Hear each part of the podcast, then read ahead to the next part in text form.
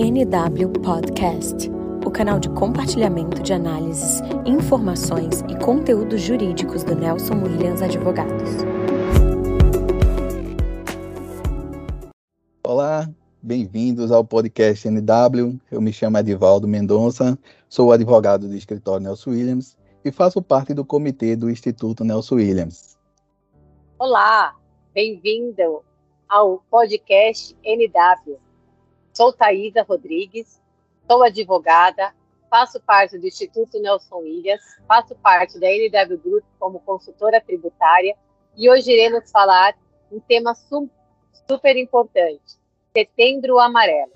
Conosco teremos como convidado o nosso Dr. Ivan, médico psiquiatra, formado pela Faculdade de Medicina de Ribeirão Preto, USP, residente, foi residente no Hospital das Clínicas da Faculdade de Medicina de Ribeirão Preto.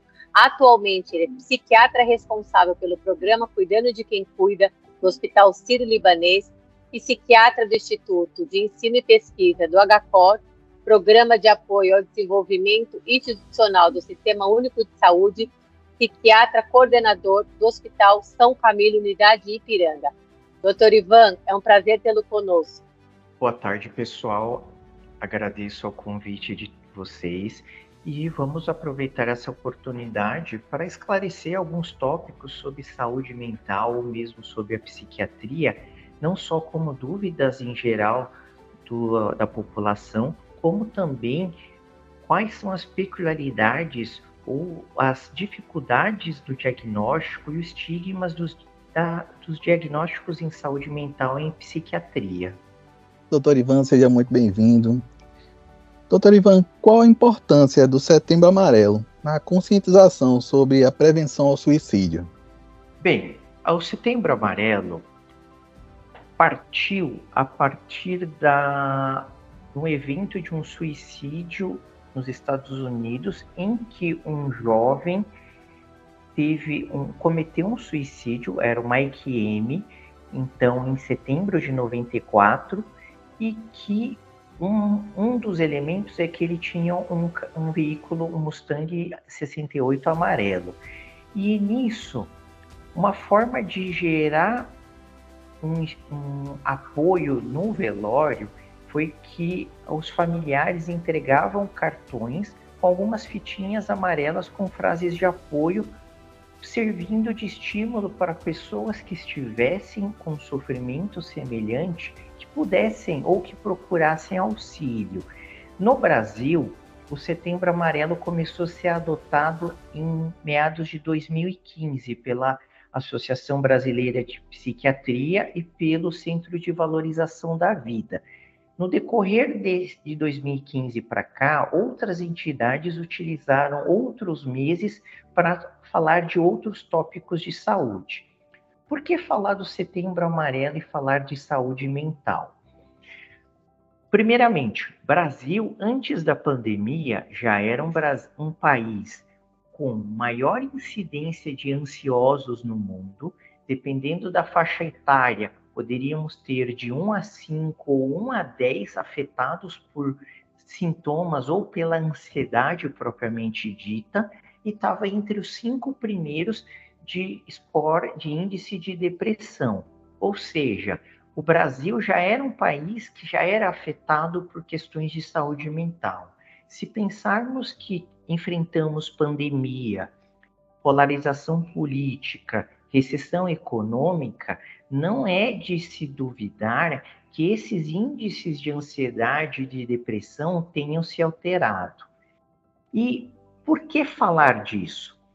Ainda nos dias de hoje, falar sobre as emoções é estigma. O, estigma tem mudado no decorrer dos anos. Antigamente, falar de psiquiatria era relacionado à loucura. Por exemplo, o, a, um sanatório ou asilo de Barbacena, que era um, acabou se tornando um depósito de pessoas. Depois, na década de 90, falar de depressão muitas vezes era associado a algo que era relacionado a um nível econômico maior. Existia às vezes uma frase popular que quem era pobre ou humilde não tinha tempo para ficar deprimido. Nos dias de hoje, a, o tema de saúde mental está muito ligado ao desempenho laboral, ou seja, a capacidade da pessoa de exercer atividade laboral ou mesmo atividade acadêmica, faculdade, pós-graduação, MBA. E nos dias de hoje, falar ainda de ansiedade, falar de estresse, ainda até que é bem visto. Depressão ainda não é tão bem visto, mas muitas vezes os sintomas acabam se sobrepondo e se mesclando, se misturando, e dependendo do nível de sofrimento que a pessoa é submetida, ela vai tendo um adoecimento. E a primeira coisa, o primeiro item que é alterado em alguém que passa por um sofrimento mental é uma menor capacidade cognitiva, ou seja, ela produz menos. E a partir disso vão, ter, vão surgindo as alterações no sono, no humor, ou mesmo na concentração para outros itens do dia a dia, e isso pode se intensificando. A dificuldade que a gente tem ainda nos dias de hoje é que, mesmo com os avanços da medicina, não existe um exame que vai identificar a depressão. Diferente de uma anemia que eu faço um exame de sangue, uma fratura, uma tendinite com exame de imagem da ortopedia possa revelar uma alteração, a depressão depende do quanto que a pessoa exterioriza ou demonstra ou relata o que ela está sentindo. E nisso, se ela não está num local que ela se sente segura, ela tende a minimizar esses sintomas. Ambiente laboral, o ambiente de trabalho é um lugar diferente porque, por mais que às vezes ela esconda que esteja triste, que ela esteja desanimada, muitas vezes um deprimido, um ansioso, seu rendimento vai cair.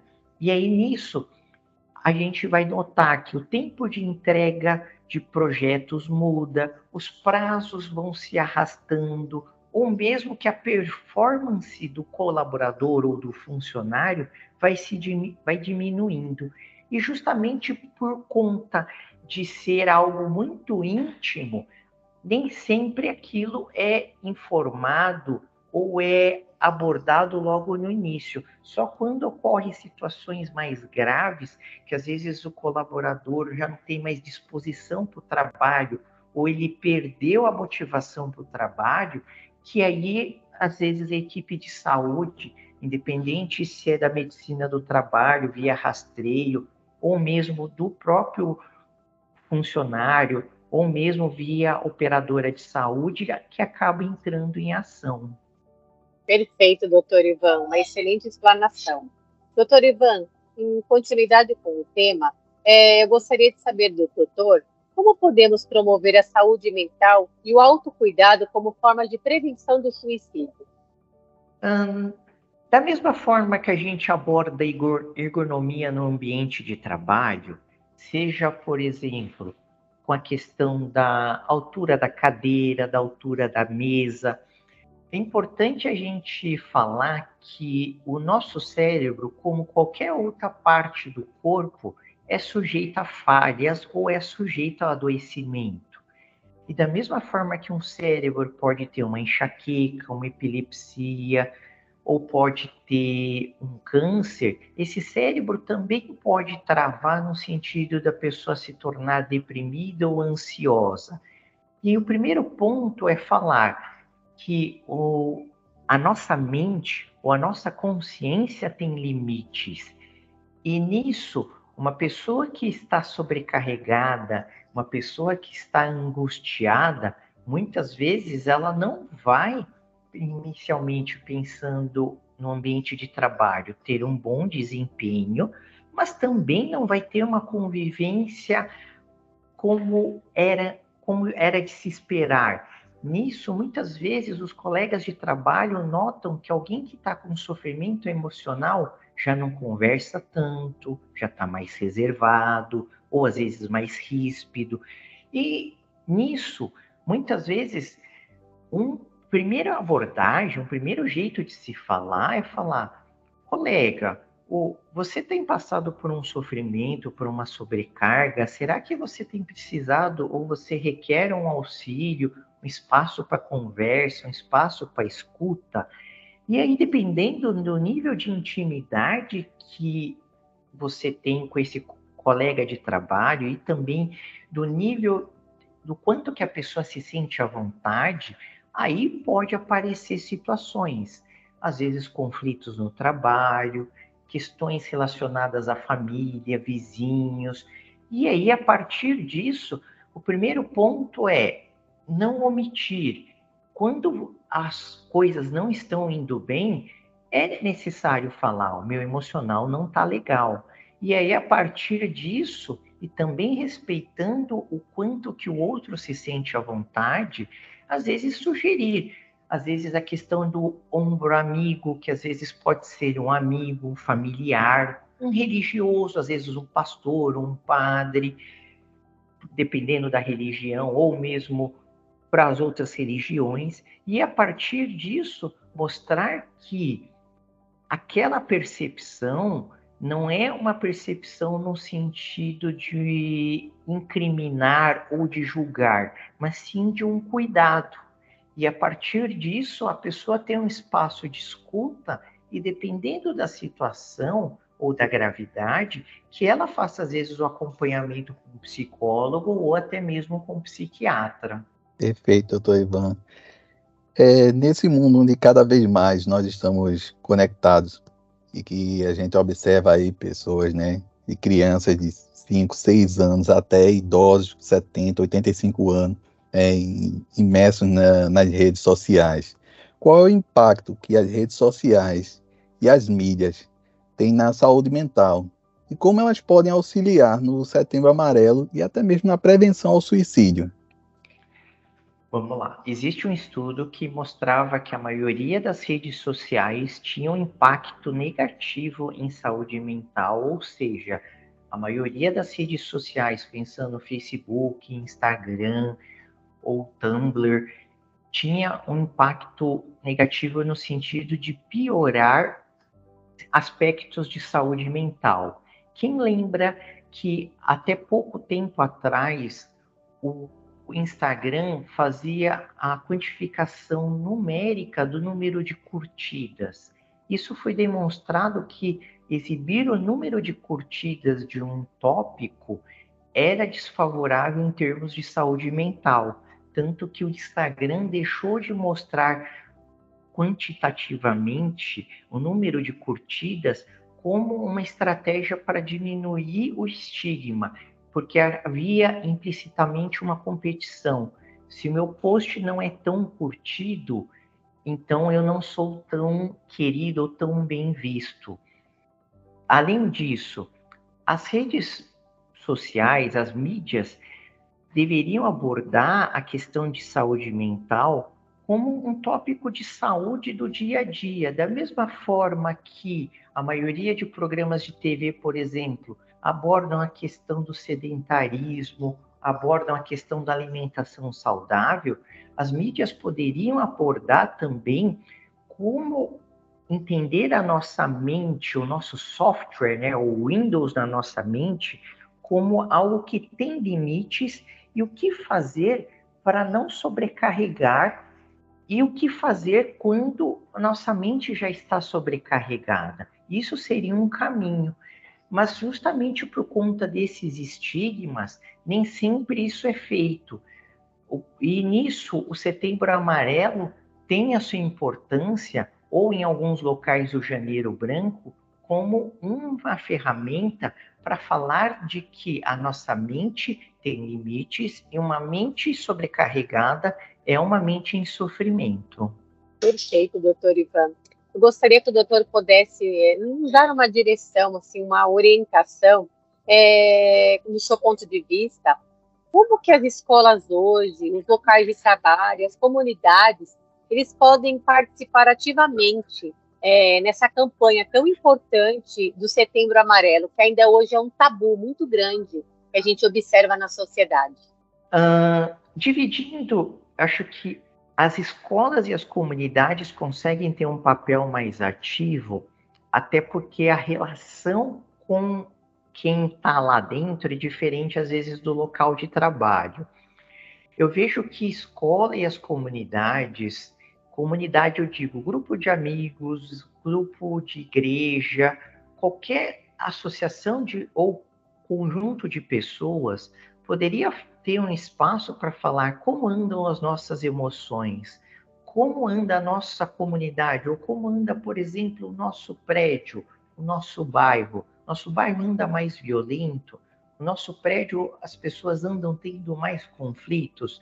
Dentro da escola, como ter regras de convivência e, ao mesmo tempo, essas regras não se tornarem algo que é um, um trilho que inviabiliza a, o diferente, mas como conviver em sociedade e como se portar com as diferenças. O mundo atual, a gente nota que muitas vezes o diferente, mais do que motivo de estranhamento, acaba se tornando motivo de conflito. E o mundo atual, diferente de décadas atrás, já não é um mundo que aceita preconceito, racismo ou intolerâncias, mas as diferenças ainda vão existir. Vão existir os católicos, os evangélicos, os umbandistas, existem as pessoas que são os vegetarianos, os que são os não vegetarianos, os que são sedentários, os que estão aptos à prática de esportes.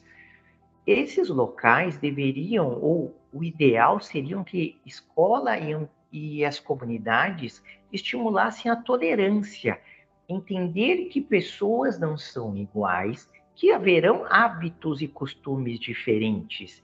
E aí entra o limite, né? O, onde a, a, o meu direito termina, onde começa o do outro. E é nisso, às vezes o cara tem um hábito de dormir até tarde, mas se o hábito dele atrapalha o meu sono, às vezes a gente vai ter que chegar a um meio termo. Ou na escola. Nem sempre todo mundo frequenta atividade de educação física, mas a, daí a pessoa, o aluno ser ridicularizado porque ele não, não faz atividade física, já é uma situação mais extrema. Então, nisso, a questão do mundo moderno e o, o que esses locais podem fazer para diminuir os estigmas ou promover saúde mental, inicialmente é promover tolerância, entender que o mundo atual é um mundo que já não vai aceitar preconceitos, racismo ou essas intolerâncias, mas que existem as diferenças, mas que muitas vezes essas diferenças precisam ser respeitadas. E aí eu oriento, por exemplo, uma questão mais simples: religião. Muitos têm religião ou são ateus e nem por isso eles vão ser destratados. Ou a questão, como eu falei, a questão da alimentação, dos vegetarianos que têm os mais restritos ou os menos restritos. E aí onde isso complica? Se às vezes eu tenho um ambiente, um refeitório, e eu não tenho verba suficiente para ter alimentação diversificada para todos, isso às vezes pode gerar um conflito. Mas se isso não é explicado, que às vezes eu tenho uma renda limitada, de uma questão de apenas uma insuficiência de renda ou um recurso limitado, isso pode soar para alguns como uma negligência ou como uma intolerância. E, aí, e nisso acho que ter um diálogo aberto, um espaço para uma conversa, já facilita muito. Não considero que alguém que seja vegetariano, que num ambiente de trabalho que tem um refeitório que talvez não tenha todas as opções vegetarianas, ele não acha que ele vai se sentir tão ofendido se simplesmente dizer, olha, nosso orçamento atual é X eu consigo fornecer tantas opções de cardápio. Não sei se fez sentido para vocês entender essa sutileza entre o que é o diferente, o que é intolerância ou racismo. Sim, sim, doutor Ivan, com certeza. É, eu gostaria de perguntar ao doutor que deixasse para os nossos ouvintes qual a importância de ferramentas né, como os centros, né, como o CV, CVV, o CAPS, né, para prevenção ao suicídio, também para a saúde mental e como os nossos ouvintes eles podem ter acesso a esses centros. Vamos lá. Justamente por se falar, se tratar de um item muito peculiar, né, de uma intimidade muito reservada, não é qualquer um que vai ter acesso a essa informação.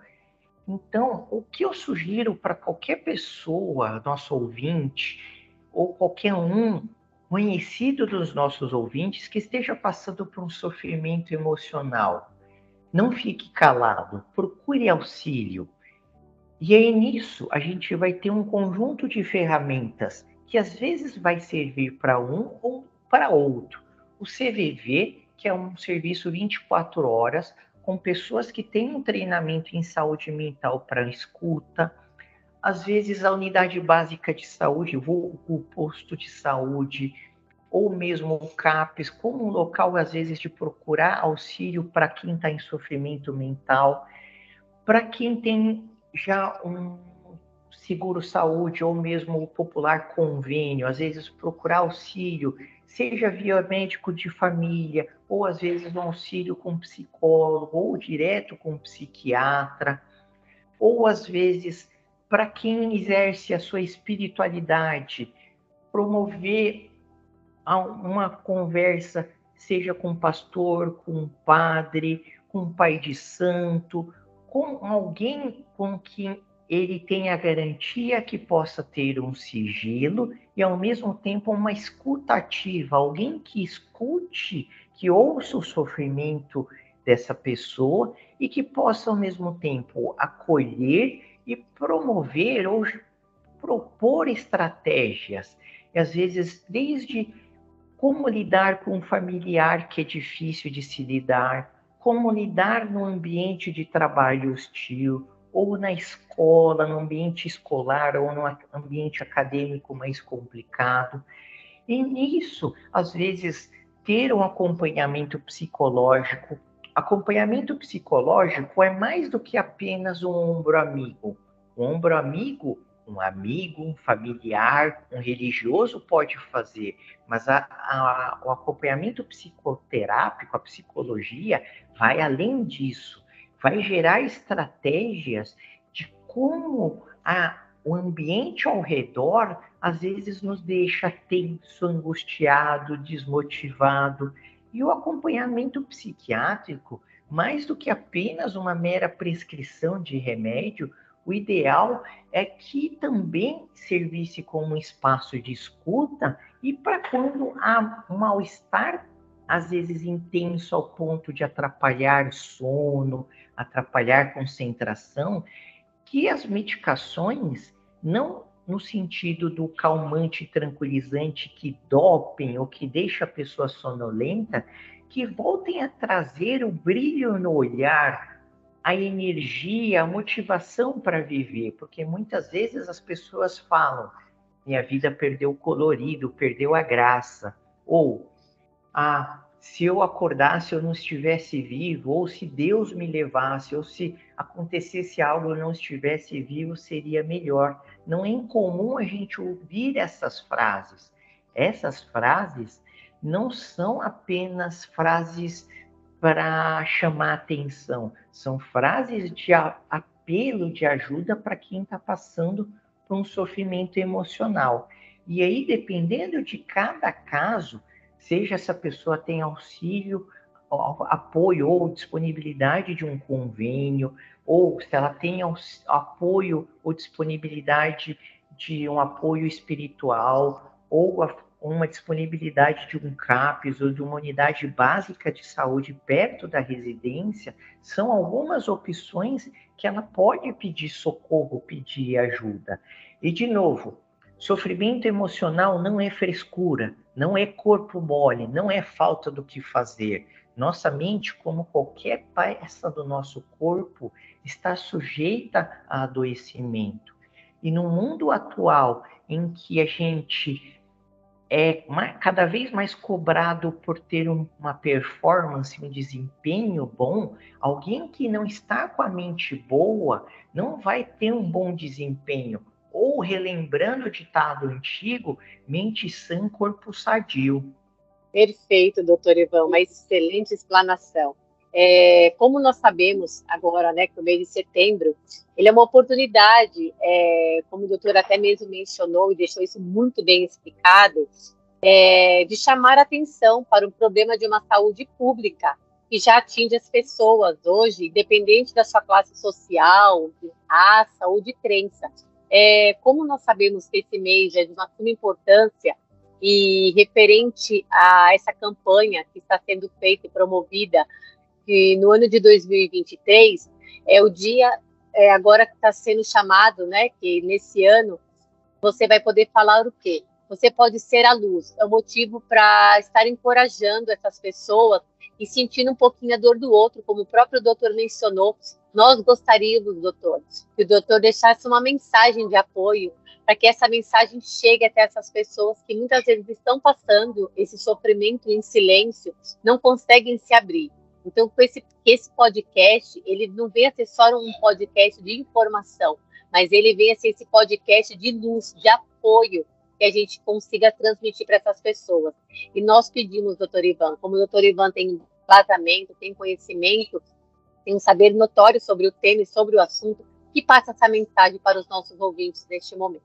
Uh, reforçando o que eu falei, né? Qualquer ouvinte ou conhecido do ouvinte que esteja passando por um sofrimento emocional, a mensagem que eu quero transmitir, seja como profissional de saúde ou seja como ser humano, é não se cale. Você estar choroso, você estar sem energia para levantar, você estar com a concentração prejudicada, você estar esgotado, isso não é normal. Isso não quer dizer que é corpo mole, frescura ou loucura. Só quer dizer que você está passando por um sofrimento e que você possa procurar ajuda sem ser julgado e que você possa ser ouvido também sem julgamentos e que se possa traçar estratégias para esse sofrimento. Muitos acabam procurando auxílio ou ajuda porque estão infelizes no trabalho, às vezes acabam trabalhando numa profissão ou num setor porque justamente foi o que apareceu, o que era disponível no momento. Muitos têm conflitos familiares, muitos às vezes já têm um histórico familiar de sofrimento. E a frase ou o que eu deixo de recado para cada um dos ouvintes e que vocês transmitam para as pessoas que vocês amam é você ver uma pessoa com uma expressão entristecida ou com uma expressão mais fechada, não fique inerte, mas procure abordar a pessoa de um jeito mais sutil. Às vezes fale, fulano, se você estiver passando por um momento difícil, procure ajuda. Se você tiver vergonha ou se você não se sentir à vontade de falar disso comigo ou com fulano ou com Beltrano, procure alguém que possa você ter esse espaço para fala. Sem essa abertura, não é possível você conseguir ter uma mudança de comportamento e esse sofrimento acaba se perpetuando. Essa é a minha frase, ou essa é o meu pedi esse é o meu pedido para cada um dos ouvintes e que está nos escutando no momento. Perfeito, doutor Ivan. Nós, é, aqui do Instituto Nelson Williams, agradecemos imensamente essa sua contribuição. Temos certeza que isso vai chegar às pessoas Isso é uma expansão é, e vai fazer a diferença para muitas pessoas que estarão ouvindo esse podcast. É, agradecendo, agradecendo, né, em nome do Instituto Nelson Williams, a sua participação de, de extrema relevância para nós, não só para nós aqui do Instituto, mas eu falo uma relevância para toda a sociedade que vai ouvir esse podcast hoje. Muito obrigada mais uma vez. Muito obrigada, doutor Edivaldo, pela contribuição, pelo apoio também no seu trabalho aqui conosco. É de extrema satisfação de ter o doutor Ivan participando e passando essas palavras de apoio a essas pessoas que estão sofrendo nesse momento. Obrigada. Eu que agradeço o convite em nome da Thaisa, do Edivaldo, da Mainara e da Luana e fico à disposição. Provavelmente irão surgir dúvidas, questionamentos e eu estou aberto a gente receber, às vezes, esses questionamentos, e aí a gente pode combinar um jeito de eu receber isso e depois orientar, às vezes, cada um desses ouvintes que tem dúvidas, ou mesmo, às vezes, fazer um complemento dessa primeira parte do podcast, a depender do que o pessoal possa trazer de dúvidas ou de novos questionamentos. Combinado, doutor Ivan. Eu gostaria de agradecer a doutora Thais e ao doutor Ivan né, pela participação e deixando a mensagem que o CVV, o Centro de Valorização à Vida, ele realiza apoio emocional e de prevenção ao suicídio através do número 188, através do chat né, e através de e-mail. E vocês fiquem à vontade sempre que precisarem de procurar esse serviço. E para ter acesso a mais conteúdos do, de temas relevantes como esse, ouçam o podcast NW e sigam as redes sociais do Escritório Nelson Williams e do Instituto Nelson Williams.